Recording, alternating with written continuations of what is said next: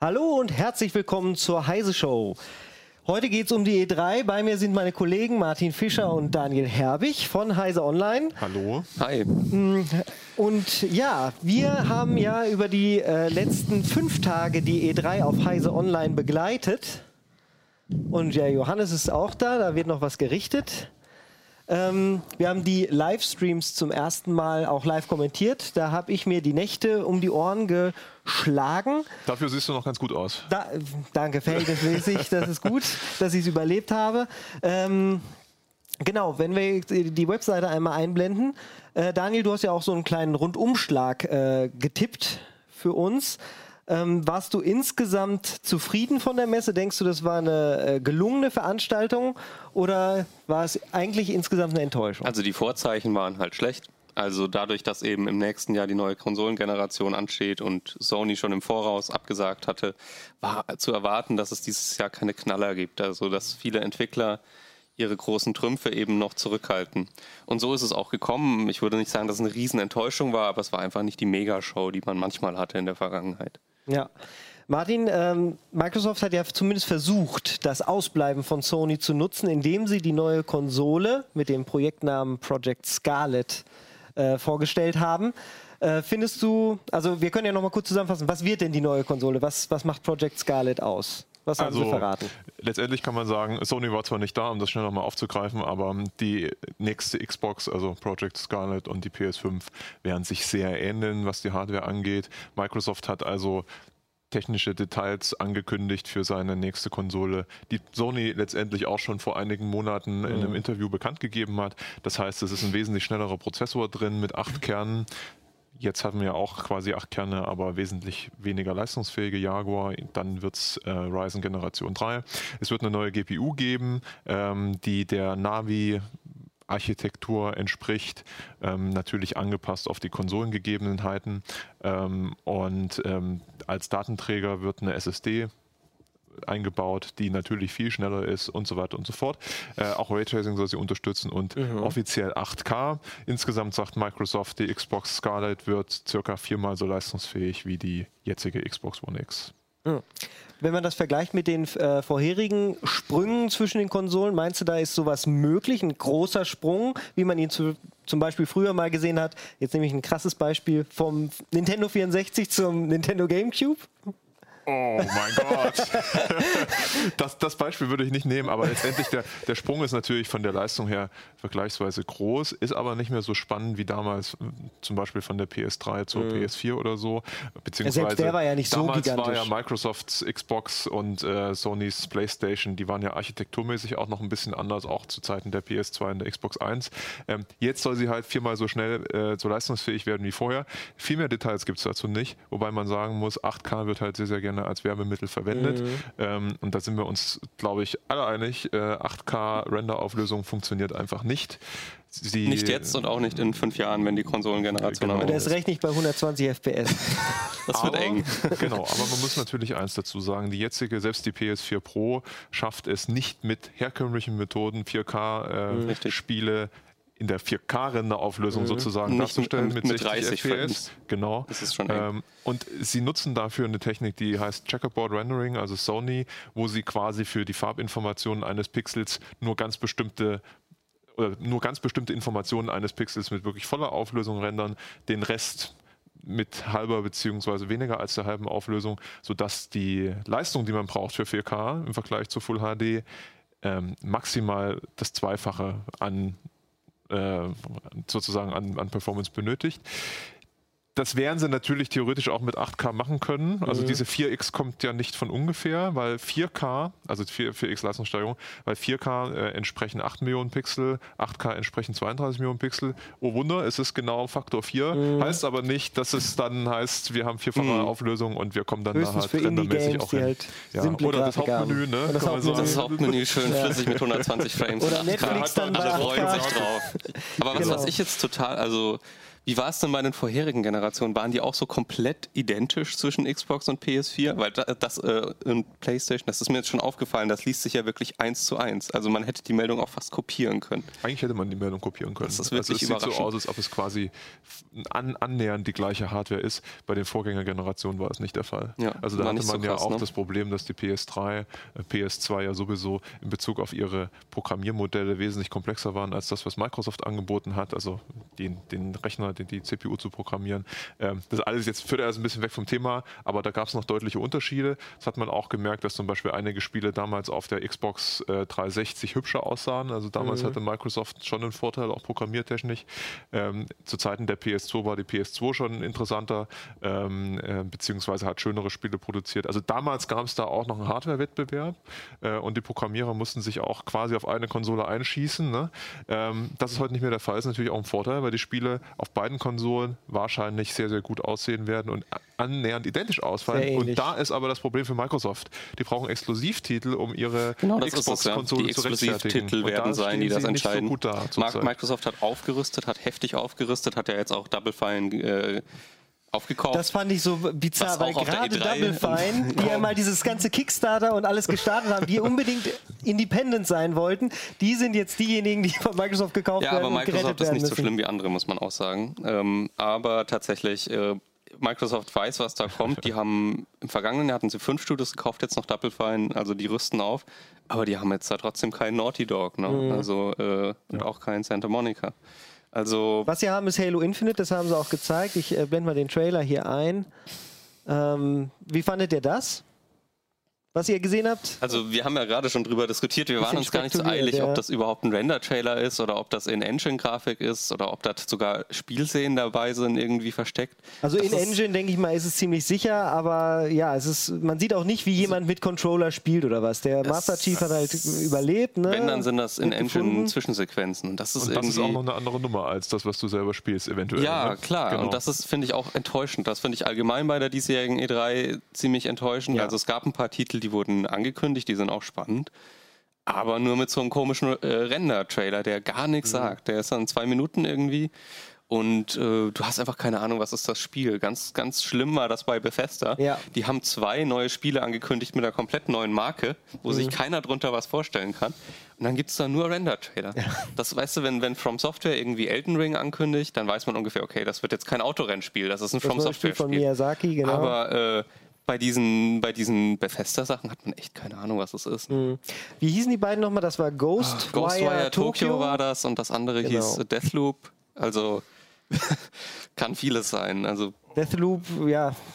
Ich wollte nur noch reinwerfen, deine Kritik kann ich nur unterstreichen und noch erweitern, war bei Baldur's Gate 3 ja auch so. bei da, Baldur's da- Gate 3 damit finde hat's ich es auch angefangen, sehr quasi bei schade. Google da Stadia waren mit wir ja Baldur's sogar noch Gate. im Livestream, da hat man den, das Video gesehen. Ich dachte, schön, was wird das jetzt? Ist das jetzt das Baldur's Es- Gate aus der isometrischen Genau, es- Perspektive? es ist gibt es keine rundenbasiert? Info. Was ist es eigentlich? Du ne? schreibst es auch in deinem Also man weiß Artikel. nicht mal rundenbasiert, ist das Echtzeit. Man weiß halt, das ist Baldur's Gate und das ist schon einiges wert, weil das kennt man wenigstens. Und auch im Trailer, also D&D-Nerds finden da ganz viele Anspielungen und äh, schon Hinweise auf die Story. Aber ja, es ist enttäuschend, dass man kein Gameplay-Material bekommen Genau, und ich, also ich würde ja fast sicher davon ausgehen, dadurch, dass man den Entwickler kennt, Larian Studios, die haben eine gute Engine, führen ein ganz ähnliches Prinzip mit Divinity Original Sin, das ja auf Baldur's Gate aufbaut. Von daher denke ich mal, wird es wahrscheinlich isometrisch, wird wahrscheinlich sogar die gleiche ja, Engine äh, nutzen. Aber warum zeigt man es dann nicht? Exakt. Gute Frage. Das ist halt irgend, das ist echt äh, so ein Trend, dass viele äh, Entwicklerstudios und Publisher halt lieber ihr eigenes Ding machen. Das hat man bei der E3 dieses Jahr auch wieder gesehen. EA hat nur so semi im Rahmen der E3 was gemacht. Das war Mhm. im Grund vorher und separat. Nintendo hat auch nur einen Nintendo Direct Livestream gestartet. Ja. Den gibt es sowieso regelmäßig. Google Stadia war eigentlich auch ein wow. Nintendo Google Stadia Direct. war auch unabhängig davon. Sony war gar nicht erst da. Also, ah, wie gesagt, also Man so merkt, die Hammer Branche ist gerade entweder trauen sie sich noch nicht so den nächsten Schritt zu gehen oder ja oder sie haben keine Ideen. Aber ähm, ja, gehen wir noch mal chronologisch äh, ein bisschen zurück. Angefangen hat es ja, wie du gesagt hast, auf Electronic Arts mit Electronic Arts. Äh, die haben ja eigentlich nur Produktpflege betrieben, aber Star Wars Jedi Fallen Order gezeigt. Wie fandet ihr das Tomb denn? Raider mit Lichtschwertern. Tomb Raider mit äh, Baseballschläger, der leuchtet, hab Oder ich so. gesagt. Weil, also mir, äh, der Trailer wurde ja relativ gut aufgenommen. Guck, das ist Tomb Raider, oder? Also ja, ich, fand, ich fand den einfach sehr Oder generisch. viel Uncharted. wie Uncharted, ist, wie Tomb Raider, die genau. Inspirationen sind so offensichtlich. Bisschen God of War auch noch mit drin. es wirkt für mich irgendwie sehr uninspiriert, muss ich sagen. Und man hat irgendwie, auch, ich, bei mir kam auch nie so dieses Gefühl auf, hey, der, der, der ist mit dem Lichtschwert unterwegs und so. Also es fliegen da keine Gliedmaßen und so. Offenbar sind die Entwickler da bedacht darauf, das Ja, relativ Massenmarkt, ne? Jugendfreundlich noch darzustellen. Und das finde ich einfach, ja, das wird sicherlich ein solides Spiel, aber ich finde es nicht mutig genug. Da, da fehlt mir ein bisschen was. Dafür, dass es so groß angekündigt wurde, finde ich auch, wie du sagst, fehlt so ein bisschen der Mut. Im Gegenzug na, äh, ist überall Marketing zu sehen. Ne? Der, der lustige Druide, der so niedlich ist, für Der den es wahrscheinlich hilft, um tausend Level Skins gibt, kommen, genau, ne? den braucht man dann. Ähm, also das, Das ja, sind- alles, ja. was man Electronic Arts immer vorwirft, ist irgendwie verkörpert durch diesen Gameplay-Trailer, der halt nicht schlecht aussieht. Wobei, der ist handwerklich sagen, gut, also aber ich, ich verstehe eure Kritik völlig, ähm, aber ich freue mich trotzdem drauf. Also ich würde es trotzdem gerne mal anspielen, weil Mhm. Tomb Raider für mich, das waren für mich auch nie die Hype-Spiele. Die waren jetzt nicht einzigartig und großartig, aber sie haben mir irgendwie Spaß gemacht. Klar, und ich also- könnte mir vorstellen, dass das Spiel durchaus für einige nette Ja, Stunden das sorgt. kann, das kann Spaß machen, bestimmt. Aber ich hätte mir ein bisschen, ich, ich bin ein großer Fan von Respawn Entertainment. Die machen Mhm. ganz tolle Spiele. Und ich hätte mir ein bisschen gewünscht, dass sie da mehr machen können. Ich bin mir sicher, da Und EA so- grätscht da rein, auch Disney grätscht da Ja. sicher rein. das ist so ein Allein schon das, Versatzbaustück. ne? Ja. Hier sehen wir wie bei Metroid Prime. Eins zu eins die Map aus Metroid. Es wirkt alles ein bisschen bekannt. Und was ich halt auch schade finde bei allen Star Wars Spielen, die aktuell so entwickelt werden, ist, dass Disney offenbar nur zulässt, dass man von der Story her zwischen Episode 3 und Episode 4 spielt. Wenn Mhm. ich die jetzt mal so bezeichnen darf, einfach. Ja, der eine, Ähm. äh, Roger Whittaker, nee, nicht Roger. Roger Whittaker war der Sänger, ne? Ja, ich. richtig. Wie ist der andere nochmal? Auch Forrest, Forrest Whitaker. Jetzt musst du singen. Äh, aber du kannst ja sogar singen, glaube ja, ich. aber, Ne? ja, mein La- Papa Lass hat es immer bitte trotzdem bleiben. Sehen wir unsere Zuschauer das sehen. Hier Also- sehen wir, ähm, äh, das hat ja, es gab ja einen äh, Exklusivartikel von Game Informer. Die haben dann, äh, auf den hat EA selber über Social Media dann verwiesen, weil die Leute schon ein bisschen ähm, das Ganze kritisiert haben und gesagt haben, das sieht zu leicht aus, das sieht ja echt aus wie Tomb Raider und alles. Und dann haben, hat EA gesagt, nein, lest mal hier den Artikel, da haben wir es besser beschrieben bekommen quasi von einem Magazin. Es soll sich doch stark wie Dark Souls spielen mit sehr schwierigen Ja. Kämpfen, die Gewicht haben äh, und wo das Ausweichen und Sterben mh, dazugehören. Ja, Aber holt man dann die Zielgruppe ab, die passt das zu eigentlich Star Wars? genau, passt eigentlich das zu passt das dazu wieder überhaupt? Du, wie gesagt, das mit dem Lichtschwert, eigentlich ein Treffer ist da schon relativ, also dem Typen geht es nicht Der mehr gut, wenn er getroffen gehen, wird. ja. Und äh, Dark Souls ist halt so, das ist halt, die, die Gegner sind oft solche, ja, die haben oft sehr viele Lebenspunkte, du musst stundenlang auf die eindreschen. Und ja, was mir noch ein Beispiel für dieses generische, man hat eine Fähigkeit, die die Zeit verlangsamt und die nutzt man dann wieder, um zum Beispiel durch drehende Rotorblätter zu kommen. Das hat man irgendwie Das alles ist, schon äh, ist ja gesehen. Auch Also, die Perspektive hier wieder eins zu eins aus dem aktuellen Tomb Raider, ne? mit dem ich schleiche Ja, an der das ist okay, man- Gegend- man kann aber nicht- für das Level Streaming man kann nicht ja alles neu machen. sein. Wir erwarten auch nicht, dass es komplett Aber es alles sieht neu ist. aus, muss man schon Und das sieht ne? auch gut aus. Aber so für das ganz, für den ganz großen Hype fehlt mir so ein bisschen die Inspiration an der Stelle. Und es war insgesamt dann ja wenig, weil bei EA gab es im Endeffekt nur das als Großankündigung. Und FIFA. Und ja gut, aber das, was Das ich halt sage, Produktpflege, Es gibt ne? einen Hallenmodus. FIFA, Madden Oh. und äh, Gab es seit 98 nicht mehr und tatsächlich, ich habe das glaube ich geschrieben, als ich FIFA 18 mal angespielt hatte. Und äh, der, der, der Journey-Modus, dieser Story-Modus, hatte so Mhm. ein, am Anfang so eine kurze Partie, wo man im Kleinfeld spielt. Da hatte ich, glaube ich, da hatte ich schon das Gefühl, hey, das macht eigentlich viel mehr Spaß als dieser ewig ausgelutschte Großfeldmodus, Mhm. der jedes Jahr gleich ist. Und das ist, glaube ich, schon eine coole Neuerung. Aber ja, es ist FIFA. Hm, Es ist ein neues FIFA. und ansonsten Sims und was sie nicht noch alles hatten.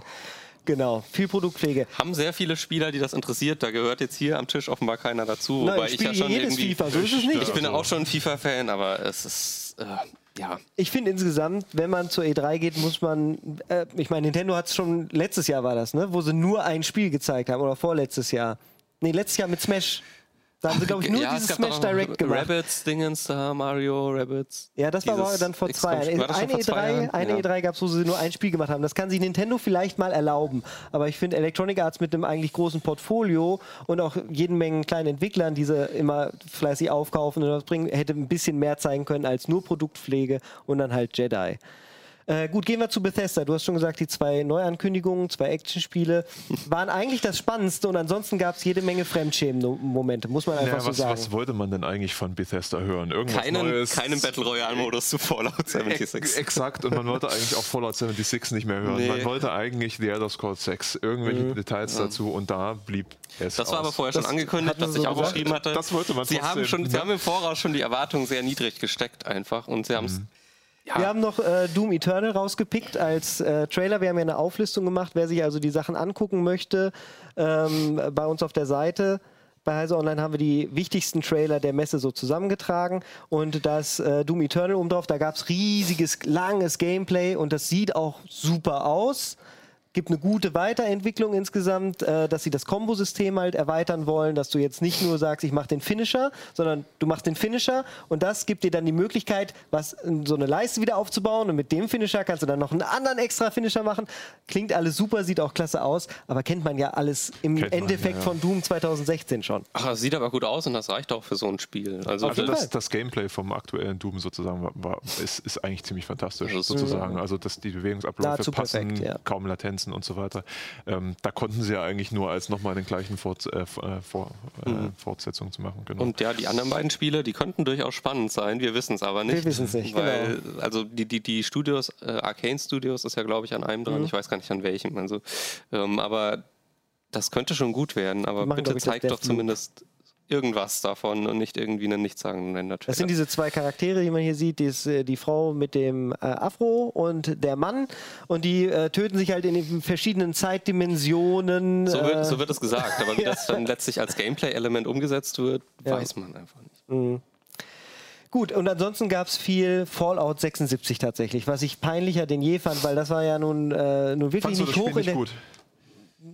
Es war schlecht kommuniziert für das. Es, nein, nein, ja, also ich fand, es war dafür, dass Schlecht die Leute. kommuniziert Genau, klingt ja gerade wie Das ist, super, das Parteipolitik. ist sehr diplomatisch. Also, it was a hot mess. Kann Ich glaube, glaub wir können sagen. von Fallout 76 ein bisschen weggehen, weil Ja, das glaub interessiert, glaube ich, Äh, überhaupt gar Genau, keinen aber das mehr. hat man auch gemerkt und das war einfach schlecht für Bethesda und die ganze Konferenz, dass sie sich dennoch so darauf gestützt haben, sich dann noch bei den Spielern bedankt haben, die es dann trotzdem spielen und die dabei geblieben sind. Und danke, danke, Alle danke. fünf. kaum glauben, Alle dass fünf es noch Spieler. jemand spielt. Ne? ja, Also cool fand ich, ähm, wenn wir jetzt mal zu den wirklichen Highlights zu kommen, Fly, Flight Simulator, Ja, was Microsoft sehr, angekündigt das hat. haben wir ähm, natürlich auch im Bild dabei.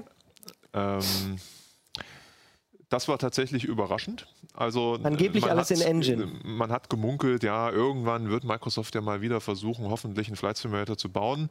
Aber ich sag mal, mit Microsoft Flight, was ja auch schon sieben Jahre her ist, haben sie sich ja ziemlich in die Nesseln gesetzt. Die FSX-Lizenz ähm, hatten sie sozusagen für eine Steam-Version jetzt nochmal rausgegeben, für die Steam-Version des FSX selbst, ähm, der nur ein bisschen aufgehübscht wurde. Ähm, und dann gab es noch die, äh, die kommerzielle Lizenz für Prepar 3D, also so für Pilotentraining. Aber es gab halt lange nichts mehr. Und der Flugsimulator hat eine riesen äh, Fan-Community. Es gibt Leute, die sägen sich zu Hause auf ihren Grundstücken Sachen zusammen, bauen da Monitore rein und so. Also es ist Wahnsinn. Einer sitzt bei uns hier im Studio. Tatsächlich, ja. Ja, der Also- Johannes, unser Videoproducer, der, Der ist äh, begeisterter Cessna zu Hause Flugsimulator. Wir werden uns das auch ganz genau angehen. Und er hat auch die, den einzigen ja, Wehmutspunkt vielleicht bei dem ganzen Projekt äh, genannt, nämlich es soll ja am Ende auch auf der Xbox laufen. Und damit Das finde ich aber- das finde und ich- mit dem, mit dem Controller. Das heißt nicht, dass das mit dem Controller läuft. Also Na, es wenn wird, es an auf die der Xbox Xbox, auf es wird der- mit dem die- Controller laufen, aber du wirst nicht darauf festgelegt. An die Xbox kannst du ja noch andere Eingabegeräte anschließen und ich Das bin stimmt. mir ziemlich sicher, dass Microsoft oder andere Dritthersteller Also es sich Trotzdem nicht ist die, entgehen Zu lassen, da die Zugänglichkeit wird ein großes Thema werden. Der, der Kritikpunkt wird öfter genannt. Das wird jetzt irgendwie casual, dadurch, dass auf Mhm. der Xbox ist. Das finde ich immer sehr eitel, dieses Argument. Also dadurch Ja, wird das Spiel es gibt an natürlich sich, gute Argumente aus der Vergangenheit, wo das dann so gelaufen ist. Sobald eine IP vom PC auf die Konsole wandert, Also ich kann ist sie vercasualisiert worden, sage ich mal. beim besten Willen nicht vorstellen, dass äh, Microsoft diese ganzen tiefen Möglichkeiten mal im Flugsimulator rausnimmt. Das macht den aus. Die werden vielleicht eine Möglichkeit äh, einbauen, dass man das möglichst leicht auch mit einem Controller spielen kann. Ja. Aber dadurch wird, finde, denke ich, davon gehe ich fest aus, wird den ganzen Freaks, den Enthusiasten, wird dadurch nichts weggenommen. Man, man darf ja auch nicht vergessen, also ich gehe davon aus, dass die Xbox-Version dann so eine Art Standard-Gameplay bietet und die ganzen coolen Sachen wie zum Beispiel Mods und. Multimonitor-Fähigkeiten und Co., ähm, dass du das dann halt auf dem PC hast. Und das ist ja halt dann auch genau die Zielgruppe, die Fan-Community, das sind halt PC-Spieler. Ne? Also mhm. die werden sich ja. da auch jetzt nicht drum kümmern, ob das jetzt eine Xbox-Version gibt. Ähm, aber warum sollte Microsoft, wenn sie es können, das nicht auf der Xbox auch auf der Xbox anbieten? Gibt es eigentlich keinen Grund. Gerade Microsoft, mit ihrem neuen offenen Konzept. Genau, Microsoft ja geht das an, möglichst viel einfach auf Xbox und PC. Sie wollen sogar so machen, dass man da gar nicht groß portieren muss in Zukunft. Und äh, das ist doch, finde ich, generell eine positive Entwicklung, weil es geht ja auch in die andere Richtung. Mhm. Ne? Vielleicht kommt dann irgendwann so ein Red Dead Redemption auf dem PC, weil der Aufwand einfach niedriger ist. Genau. Und äh, ich denke, dass dann so ein Spiel auch auf der Konsole ist. Da sollte irgendwie niemand beleidigt drüber sein. Also vielleicht der beste, vielleicht der spannendste Exklusivtitel, den wir insgesamt genau. gesehen haben bei Microsoft. Die spannende Frage ist natürlich auch, da wurde auch schon in diversen Foren jetzt gemutmaßt, wie groß ist das Spiel? Kommt die Landschaft aus der Cloud? Mhm. Ähm, das ist ja schon Basiert eine enorme Azure. Datenmenge, ja. Ähm, die da benötigt wird. Also wenn das wirklich alles so halbwegs hübsch aussieht, dann kann ich mir fast nicht vorstellen, dass man das quasi komplett installieren kann. Mhm. es könnte durchaus auch sein, dass Flight Simulator ein Abo-Modell wird will ich einfach mal in den Raum werfen. Würde ich nicht ausschließen. Play it with Xbox Game Pass steht mhm. ja sogar dabei. Das heißt, es ist eh im Abo dabei. Also selbst, Microsoft dass du es halt gar nicht mehr ohne Abo spielen kannst, könnte ich mir durchaus vorstellen. Das kann Wenn auch man sein. wirklich eine Cloud-Anbindung benötigt, lassen wir uns überraschen. Nächstes Jahr soll es mhm. soweit sein. Vielleicht kannst du ein paar Worte, Daniel, sagen zu dem neuen Game Pass-Modell. Games for Windows und Games for Xbox gehen jetzt, werden fusioniert, beziehungsweise Games for Windows sind, starten ja jetzt gerade ja, erst. Also und Gold gibt es auch noch oben drauf. Man hatte ja bisher schon die Möglichkeit, wenn man äh, diesen, dieses äh, Xbox-Spiele-Abo abonniert hatte, ein paar Spiele, nämlich die, die austauschbar sind, Play Anywhere, mhm. heißen die bei Xbox, die konnte man schon auf dem PC spielen. Also als Abonnent dieses, dieses Xbox-Dienst-Abos äh, konnte man schon ein paar Spiele auch auf dem PC spielen. Und jetzt kommt eben eine separate Version, die richtig für den PC ausgelegt ist. Äh, da ist noch nicht so hundertprozentig klar, welche Spiele, also ist offenbar nicht identisch zur Xbox-Version, nee, offensichtlich, genau. weil da auch Exklusivtitel dabei sind. Um, ähm, aber ja, es ist auf jeden Fall nochmal ein neues Abo. Dann kommt noch ein Uplay-Abo dazu. Origin-Abo gibt es auch noch. Also, Bald gibt es nur noch Abos. Aber man könnte es mal zusammenrechnen, wenn man monatlich dann ungefähr so bei 75 Euro liegt, dann hat man eigentlich fast schon alle Spiele, die es so gibt von jedem Hersteller. Also, es fehlt halt noch das Battlenet-Abo. Ist halt die Frage. World of Warcraft, bitte für alle freischalten, dass dann auch alle anderen das Spiele natürlich Keins kannst. davon ist befriedigend, aber alle davon sind auf ihre Art cool. Und ja. das hat jetzt nichts mit E3 zu tun, aber das muss ich kurz loswerden. Ich kann das Origin-Abo nur wärmstens empfehlen. Also neben EA spielen ganz viele coole, Was ist das coole coole Indie-Spiele dabei und die man einfach mal ausprobieren kann. Und das kostet 5 Euro im Monat. Also so Abos sind schon, mhm. können schon cool sein.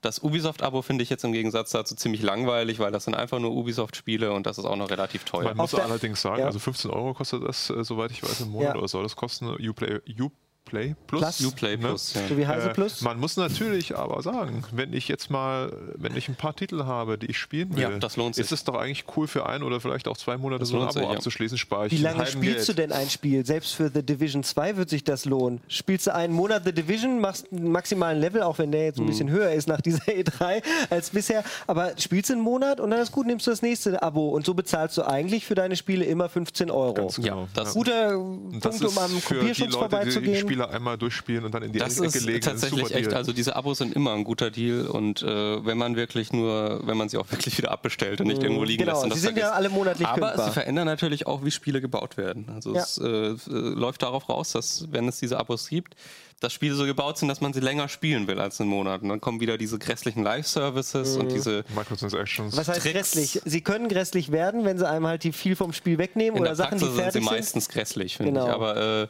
also die eben darauf abzielen, hey, du spielst das länger, du kriegst immer mal wieder ein, so, ein, so eine kleine Spritze mit neuem Inhalt, du wirst so ein bisschen angefixt darauf, dass du das so ein bisschen süchtig wirst. Das ist zum Beispiel bei Division 2, du sagst, Spiele, viele spielen das nur einen Monat, viele spielen das sicherlich auch länger.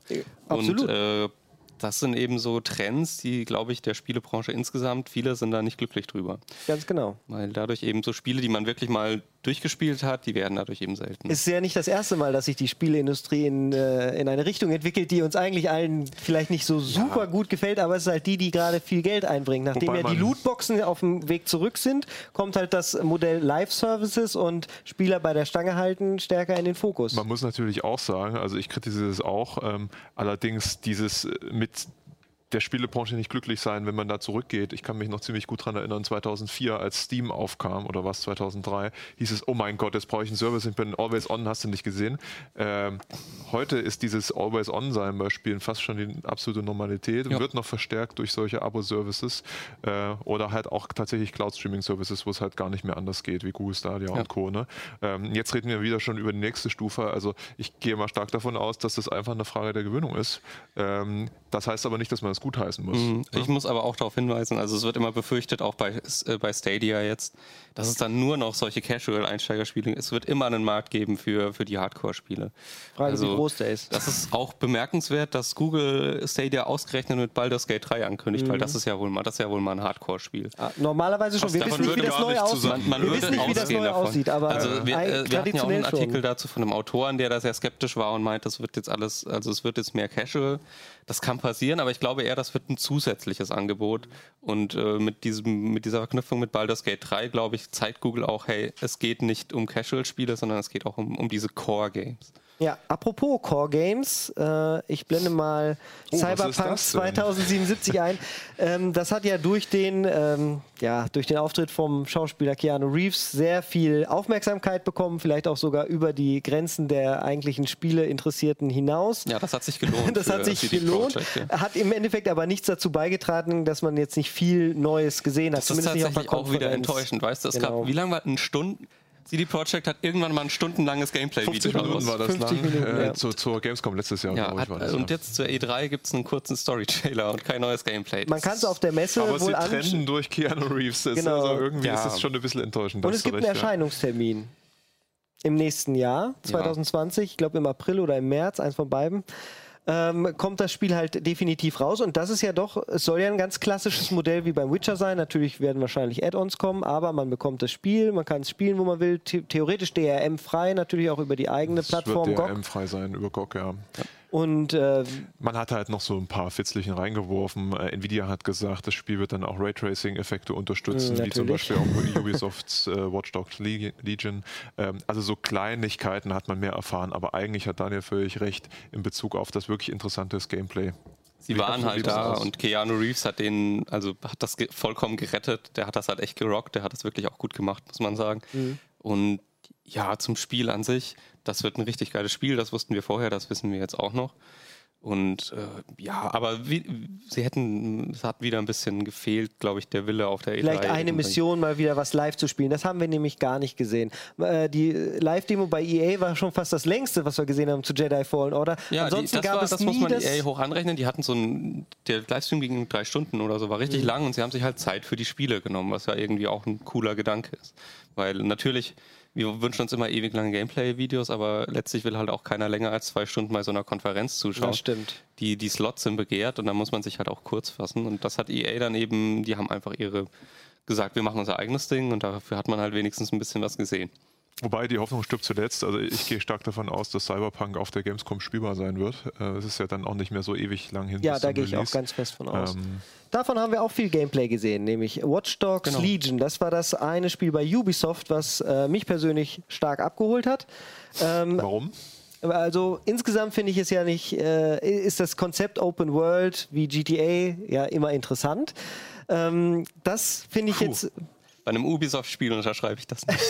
ja, genau. In der Vergangenheit vielleicht nicht ganz so gut gelungen bei Ubisoft, allerdings äh, bei Legion, sie nennt es jetzt auch nicht Watch Dogs 3, sondern Watch Dogs Legion, das in London spielt, hat man Zugriff auf ein ganzes Raster an NPCs. Angeblich soll man jeden, den wir hier rumlaufen sehen, als äh, Mitglied in sein eigenes Squad äh, aufnehmen können.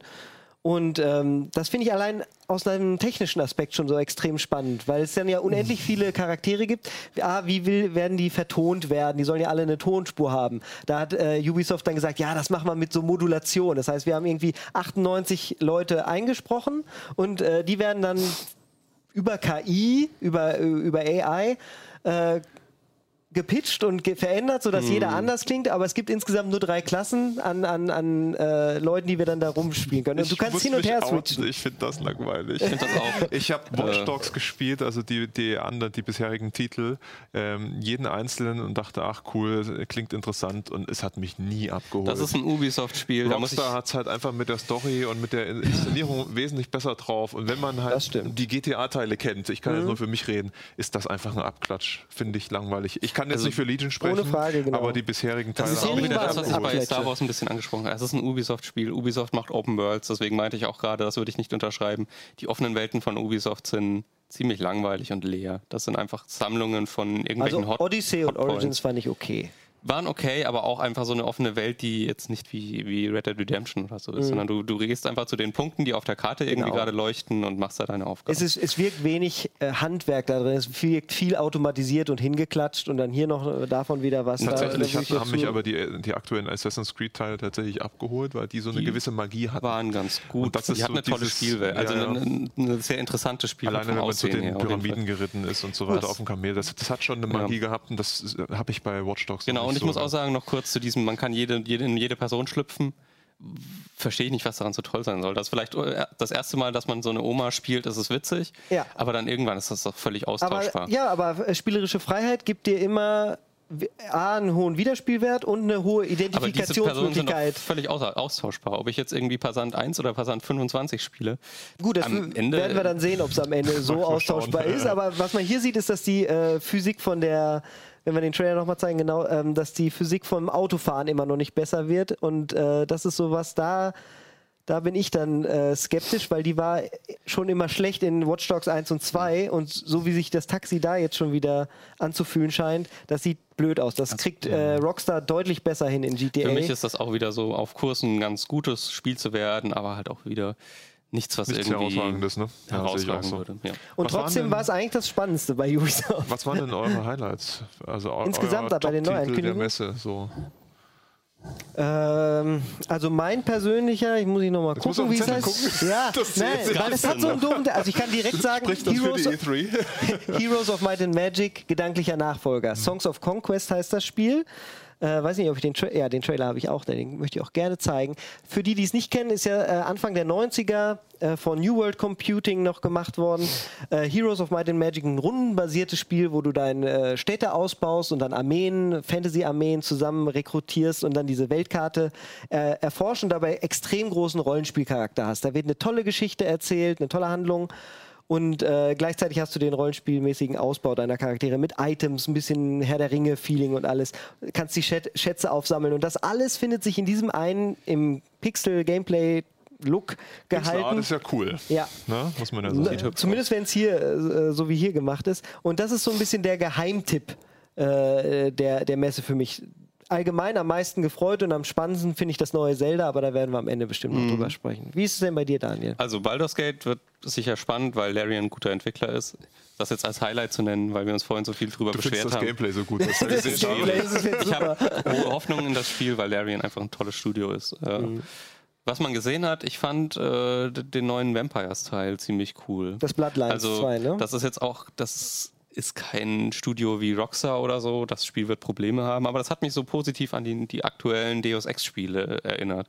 Man hat so eine, so eine Hub-Welt, in der man immer hin und her laufen kann, die richtig tief ist dafür. Also praktisch der Gegenentwurf zu diesen riesengroßen leeren offenen Spielwelten, sondern so eine kleine offene Spielwelt.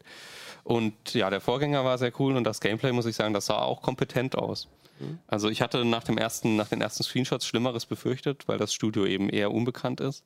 Aber es sah kompetent aus und es sah interessant aus und äh, das könnte auch interessant werden. Wie sieht es bei dir aus? Du hast die Frage Tatsächlich, aufgeworfen. also, also lustigerweise, ne? Bloodlines 2 kann ich nur unterstreichen. Ah, also den ersten Teil habe ich also wirklich hoch und runter gespielt und der Trailer hat mich durchaus abgeholt. Also er hat eine Atmosphäre ähm, ausgestrahlt, die, die mich tatsächlich an den ersten Teil erinnert hat. Also das fand ich schon bemerkenswert und auch, wie Daniel sagte, das Gameplay sieht auch ganz interessant aus. Ähm, und der zweite Titel, der mich wirklich äh, sehr hypt, ist tatsächlich der Flugsimulator. Ähm, allerdings auch sehr aus technischer Sicht. Wie mhm. gesagt, die Frage, wie kriegen die das mit dem Streaming hin? Dauert es wieder irgendwie erstmal acht Jahre, bis es auch tatsächlich auf PCs äh, maxed out läuft und und und. Äh, und wie wird es überhaupt umgesetzt? Gibt es eine Cloud-Anbindung und so weiter, was wir vorhin schon diskutiert haben. Finde ich sehr spannend, besonders weil es ja auch bald erscheinen soll. Also zumindest im kommenden Jahr. Mhm. Ja, also insgesamt äh, müssen wir dann noch über Nintendo sprechen. Wie gesagt, eine kurze äh, Direct, die sie kurz gezeigt haben. Kurz und knackig. Eigentlich angenehm tatsächlich. Weiß ich gar nicht, ob ich den Zelda-Trailer runtergeladen habe. Der Zelda-Trailer, ich bin kein Zelda-Fan, aber der Zelda-Trailer ist richtig cool. Also allein schon die Musik, das fixt mich total an, obwohl ich eigentlich mit Zelda wenig äh, anfangen kann. Äh, ich habe auch nicht mal eine private Switch, nein. Ich auch nicht. Es erinnert ein wenig an Majora's Mask. Ja, es gibt auch schon die ersten Leute, die das, äh, den Trailer rückwärts abspielen und dann noch andere, andere Wörter äh, verstehen. Also da viel Mystisches, das da passiert. Und ganz, ganz spannend, äh, das, was die Leute ja schon für Breath of the Wild so ein bisschen eigentlich gehofft hatten.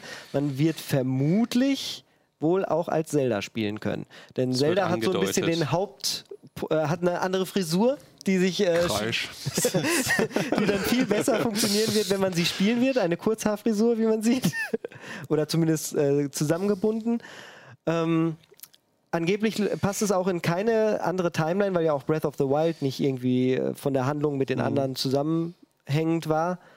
Also aber sehr verrückt der Trailer, sehr düster. Auch das wurde immer ge gefordert und Schloss Hyrule versinkt oder hebt ab oder kommt wieder. wieder das weiß man nicht. Das ist der Cell Shading. Ja, das ist es, so, es sieht so aus, als würden sie tatsächlich einfach die Assets weiterverwenden, die sie für Breath of the Wild verwendet haben. Muss ja nicht schlimm sein. Äh, muss nicht schlimm sein. Auf das, Fall. das äh, schert natürlich Entwicklungszeit weg. Ne? Mhm. Und also ich habe nach kurz kurz nach dem Direct ich noch ein bisschen, bin ich noch ein bisschen dran geblieben, haben so ein paar Nintendo Bosse darüber geredet. Das hat sich für mich fast so ein bisschen angehört, als wäre das ursprünglich als Erweiterung geplant gewesen und wäre dann so als kompletter Sequel ausgelagert worden. Aber das ist Spekulation. Auf jeden Fall scheint es auf derselben Engine zu basieren. Es scheint die Story fortzusetzen. Und Breath of the Wild war eins der besten Spiele der vergangenen Jahre. Das Spiel war mitverantwortlich dafür, dass die Switch zum absoluten Verkaufsschlager wurde. Mhm. Und äh, jetzt ein Nachfolger dafür, das ist richtig groß. So für sich genommen ist das wahrscheinlich die größte Ankündigung der E3, würde ja, ich sagen, tatsächlich. Ich Und was ich auch, äh, es wird ja immer gemunkelt, dass, dass Nintendo an einer neuen Switch noch arbeitet. Äh, an XL so einer, oder Mini? Was einer, denkst du? Oder beide? Ich, an einer Hardware-Revision zum Beispiel den, den Bildschirm könnte man größer machen, dafür Selbst ohne das Gerät Gehäuse. größer zu machen, mhm. weil der Bildschirm ist wirklich das. Das ist nicht, äh, nicht wie die aktuellen Handys fast rand endlos. Das ist echt ein ganz schöner Klotz. Also man könnte ja auch den SoC in einer, in einer, geringeren Strukturbreite machen, dadurch mehr Leistung bei gleicher mhm. Leistungsaufnahme mhm. oder geringer. Das würde ja allen Spielern zugutekommen, wenn man die Kompatibilität genau. aufrechterhält. Und ich könnte mir vorstellen, dass, dass sowas dann mit dem neuen äh, Zelda gepitcht wird, dass man es genauso macht wie beim Verkaufsstart der Switch, dass man noch so ein zusätzliches Verkaufsargument dazu liefert. Und eine, eine Mini, eine Switch Mini, könnt ihr euch das vorstellen?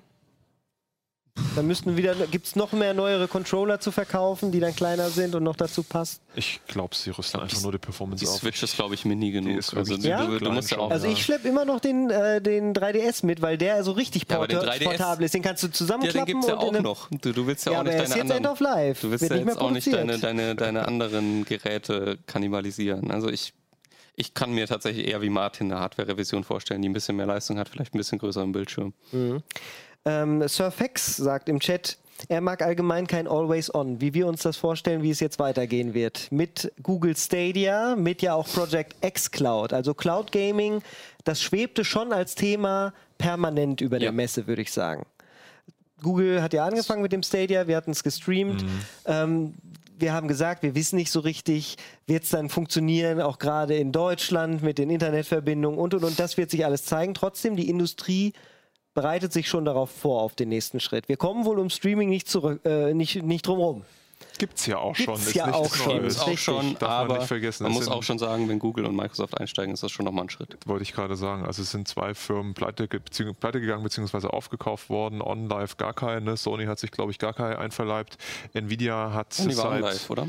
Äh, bitte? Sony war OnLive. Ich glaube aber auch gar kein. Okay, kann sein. Gar ja, haben sie gar ähm, aber was ich sagen wollte, dann hat Nvidia vor einem Jahr oder anderthalb Jahren damit angefangen, GeForce Now auszuprobieren. Das ist auch ein Streaming-Service für PC-Spiele, der auch gut funktioniert, wenn man eine schnelle oh, Internetverbindung immer hat. Ist, ne? Immer noch in der Beta mhm. ist. Wir haben auch schon wieder ihr Preismodell ein bisschen geändert. Aber ja, du hast recht, man kommt darum äh, nicht herum. Ähm, und es ist für die Hersteller bzw. die Entwickler von solchen Spielen natürlich auch eine coole Möglichkeit, einfach einen wirklich effizienten Kopierschutz einzusetzen umzusetzen. Das darf man nicht vergessen. Also ich meine, die Spiele kriegst du nicht kopiert. Außer es gibt sie natürlich noch lokal in irgendeiner Form.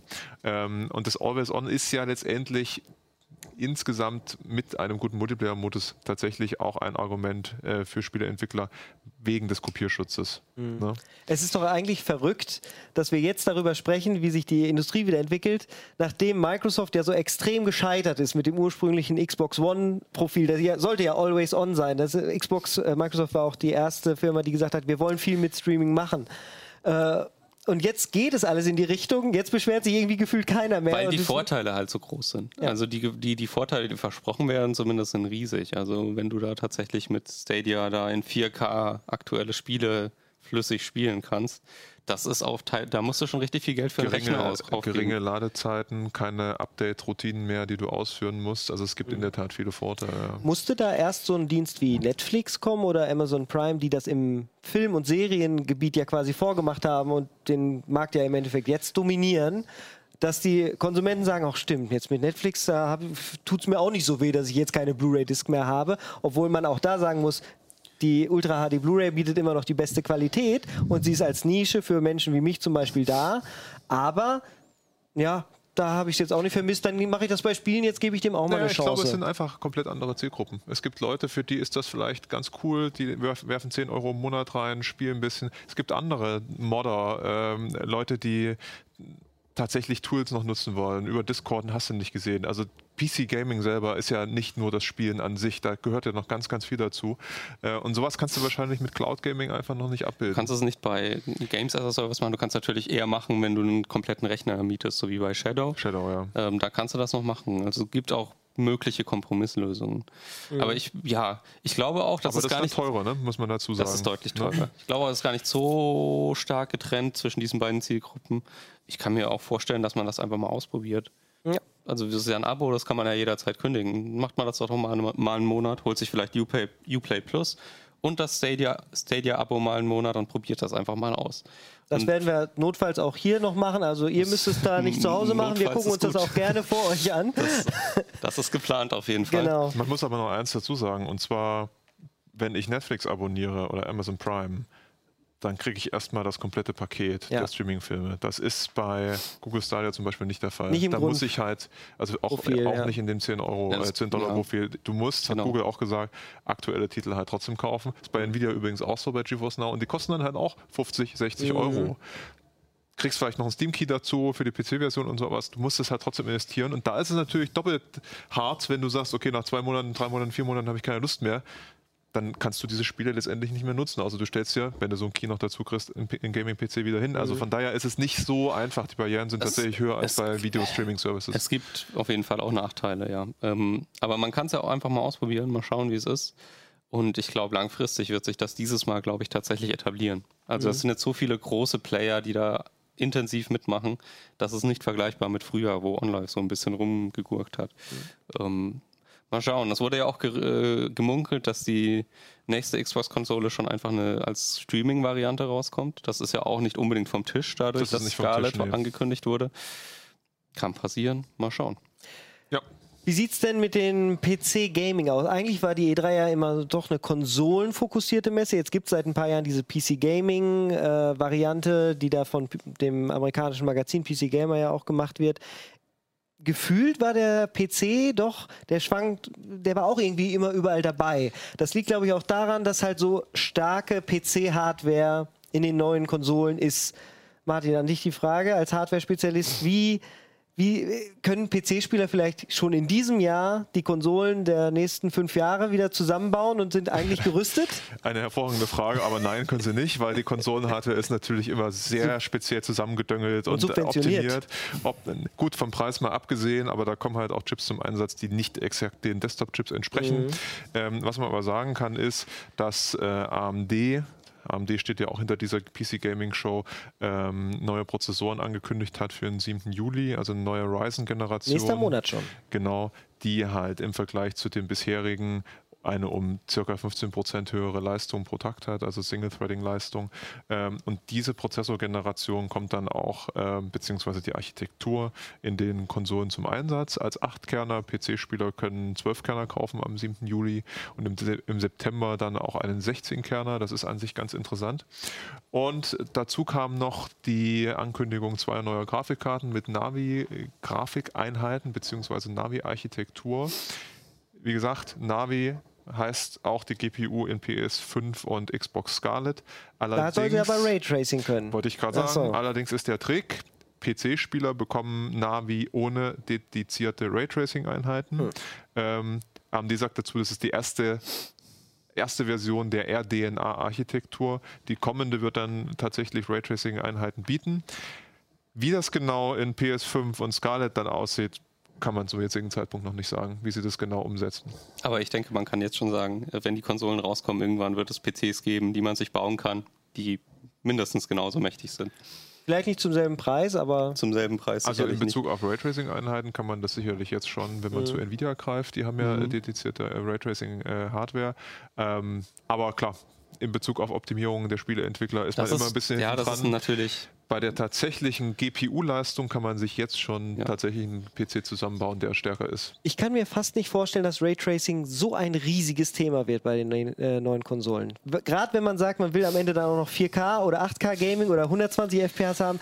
Selbst mit der aktuellen Generation ist ja Raytracing. Erstens ist es nicht in vielen Spielen unterstützt. In denen, in denen es wo es unterstützt wird, die laufen von der Performance deutlich schlechter. Und jetzt reden wir ja davon, dass das Ganze eine Generation ja. wenigstens weitergeht für die neuen Konsolen. Das reicht doch Microsoft, dann nicht. du darfst da nicht vergessen, Raytracing sind ja, bezieht sich ja nicht nur auf dedizierte Hardware-Einheiten. Also für Raytracing gibt es eine standardisierte Schnittstelle von Microsoft, DXR, mhm. die auch ohne tatsächlichen Raytracing-Einheiten auskommt und Berechnungen ausführt. Ich glaube, das ist einfach ein nettes Gimmick, mit dem man Spiele verkaufen kann, mit dem man auch Grafikkarten vermarkten kann. Vergessen wir nicht, die aktuellen AMD-Grafikkarten, die angekündigt wurden, kosten Pi mal Daumen ungefähr so viel wie die Nvidia-Dinger, äh, haben aber keine Raytracing-Einheiten. Wenn du jetzt Gamer bist, sind wir mal jetzt ganz ehrlich, und du hast, ich sag mal, zwei Grafikkarten zum gleichen Preis und die eine hat noch Raytracing-Einheiten dabei, dann greifst du zu der. So, außer du bist aus irgendwelchen Gründen mit der anderen Firma verhaftet. äh, und das wird bei Konsolen auch so sein. Es ist ja. nett, das zu haben. These, du siehst es aber nicht wirklich, außer du achtest ganz genau ich drauf. Glaube, also, ich glaube, das sieht man schon. Also zum Beispiel bei Metro Exodus sieht man es sehr stark. Also naja, ich, ich, fand die optischen Unterschiede sehr deutlich. Sie sind und, erkennbar. Äh, ich finde, das ist wirklich eine, eine, große Steigerung und dadurch, dass wenn die Konsolen das können, dann werden die Spiele nachziehen. Momentan ist natürlich auch so, dass es kaum Leute gibt, die so eine Raytracing-Grafikkarte haben, weil die mega teuer sind und noch mhm. relativ neu. Wenn die Konsolen das dann groß haben, ich glaube, da kann man schon optisch was rausschlagen. Da kann man auf jeden Fall mehr rausschlagen als mit dem Sprung von 4K auf 8K. Naja, du kannst optisch was rausschlagen, das ist richtig und beim Metro sah es auch ziemlich gut aus, aber der Performance-Hit ist immens. Der Performance-Hit Vergessen wir das groß, nicht ja. und du kannst mit bisherigen Techniken das auch ziemlich gut faken. Also du brauchst nicht unbedingt die ganz exakte Raytracing-Berechnung, um bestimmte Reflexionen hinzukriegen. Und da wird es letztendlich spannend, wie die Spielentwickler das auch auf den Konsolen umsetzen, für was sie sich entscheiden. Höhere Bildraten, tatsächliche Raytracing-Effekte, das werden wir aber das alles ist, noch äh, sehen. Tatsächlich jetzt, wo auch die 120 Frames so theoretisch naja. zur Verfügung stehen, das wird keiner machen. Das wird weil eher schwierig. Immer wenn man mit Entwicklern spricht und fragt, es gibt ja mehrere Spiele, hat man die Möglichkeit, höhere Auflösung oder 60 Frames statt 30. Die Entwickler sagen alle, die Spieler nehmen alle die 30 Frames mit der höheren Auflösung. Nein, was alle, uns, glaube ich, hier ein bisschen traurig macht. Ja. Du brauchst ja auch ein Display, was es kann. genau. Wollen wir nicht vergessen, welcher Fernseher kann 120 Hertz. Ne? Äh, das ist noch ein Problem. Und bei Spielen vielleicht wie Super Meat Boy 2 oder so. Da mag das vielleicht nett das sein, selbst, aber bei ja. tatsächlichen Titeln ist das, ist das kein, Aber tatsächlich, du hast es schon gesagt, ich glaube, Raytracing ist auch ein guter Marketingbegriff mittlerweile einfach. Und mhm. das zählt ja auch einiges. Das zählt viel, ja. Für mich, also erstmal will ich den Chat nochmal zitieren. Bei unserer Diskussion ist dann gekommen, also was man vor allen Dingen braucht, ist Geld, wenn man das dann mit dem PC machen möchte. Heutzutage tatsächlich so, ja. braucht man tatsächlich. Und ähm, für mich klingt das auch alles wieder so, dass wir dann doch relativ schnell auch die nächste, nicht nur jetzt die nächsten Konsolen natürlich kommen, Project Scarlet PS5, sondern dann auch wieder die PS5 Pro und Project Scarlet, was weiß ich nicht, äh, wieder kriegen mit mehr Raytracing-Kernen, mit, da, damit die Entwicklung, die dann auf dem PC vielleicht fortgeführt wurde, weil die Leute alle angefixt sind, jetzt geht's vielleicht, dann läuft es aber wieder nicht flüssig genug. Das heißt, kommt ein schnellerer Zyklus, kriegen wir dann wieder drei Jahre später, fast wie bei, äh, wie bei Mobiltelefonen, immer wieder neue Hardware? Ich glaube, ich glaube, die sind sehr zufrieden damit, wie das gelaufen ist. Also die Konsolen haben sich nochmal richtig neu verkauft, haben den ganzen nochmal einen ja. neuen Schwung gegeben. Und äh, ich glaube, das ist ein Zukunftsmodell. Wir dürfen aber eine Sache nicht vergessen vom technischen Standpunkt her. Raytracing-Einheiten brauchen ja auch Platz auf dem Chip beziehungsweise mhm. auf dem Die. Und du kannst nicht einfach immer nur die Raytracing-Einheiten erweitern und somit die Die-Fläche vergrößern, ohne die anderen Kerne sozusagen auch entweder performanter zu machen oder auch deren Anzahl zu erhöhen. Das heißt, du kommst technisch da irgendwann an ein Limit. Wenn du eine neue Strukturbreite hast, kriegst du mehr Kerne, egal was für welche, auf die gleiche Fläche. Aber wir haben ja gesehen, in welchen großen Abständen mittlerweile neue Strukturbreiten kommen. Und das wird eine Herausforderung. Und da werden sich Entwickler tatsächlich fragen müssen, auch Nvidia tut das, äh, was ist denn wichtiger, die tatsächliche Performance oder die Raytracing-Effekte? Mhm. Und da aus meiner Sicht ist immer noch mit großem Abstand die tatsächliche Performance wesentlich wichtiger. Mhm, ja, unabhängig ja? Ne? davon glaube ich auch tatsächlich, dass äh, das Modell mit den äh, neuen Konsolen zwischendrin im Zyklus, dass das auch weiterhin äh, umgesetzt wird. Also mhm. ob das jetzt mit Raytracing Vorteilen ist ja. oder nicht, aber ich glaube, es kommt dann wieder was Neues. Das ist finanziell lohnt sich das für die. Und äh, ja, es gibt auch viele Spieler, die das gut finden. Wenn sie dann noch mal ein bisschen, also vergleich doch mal letzt die, die ursprüngliche Xbox One mit der Xbox One X. Unterschied wie Tag und Nacht. Red Dead Redemption aufbreiten. Ne? Ja. Ne? Und ja, ich glaube, viele Spieler sind einfach bereit, nach drei Jahren sich eine neue Konsole wieder zu kaufen. So teuer, so wahnsinnig teuer sind die ja auch nicht, wenn man sie mal mit Gaming-PCs vergleicht. Das auf jeden Fall. Und es gibt, äh, sie sind relativ schnell auch im Preis gefallen, auch genauso wie PlayStation VR. Da wird spannend, ob die nächsten Konsolen bei den Preisen bleiben, wie Ganz die genau. Nächstes von der PS4 Jahr. und Xbox One, oder ob es tatsächlich nochmal einen Schritt hoch geht. Da gibt es diverseste Spekulationen. E3 2020, da sind wir quasi dann dabei. Äh, wahrscheinlich werden wir dann deutlich mehr wissen, die Preise für die neuen Konsolen und auch, ob eine neue Switch kommt oder nicht. Das heißt, wie immer gilt der Satz, nach der E3 ist vor der E3. Und nachdem wir jetzt gesagt haben, äh, was wir so alles gut fanden, sagt uns doch in den Kommentaren unter dem Video, was euer Highlight war, äh, welche Ankündigung ihr am spannendsten fand und, fandet und ob Streaming äh, eine tolle Sache ist für die Zukunft oder ihr das lieber doch vermeiden möchtet. An dieser Stelle bedanke ich mich bei meinen beiden Kollegen und natürlich auch an dem aktiven Chat. Auch noch an allen ganz dediziert, die mit mir die Nächte durchgemacht haben. Das war natürlich echt toll. Äh, hat mir eine Menge Spaß gemacht und ich hoffe, wir können es in Zukunft vielleicht in sogar größerer Runde mal wiederholen. In diesem Sinne, over and out aus Hannover. Bye bye.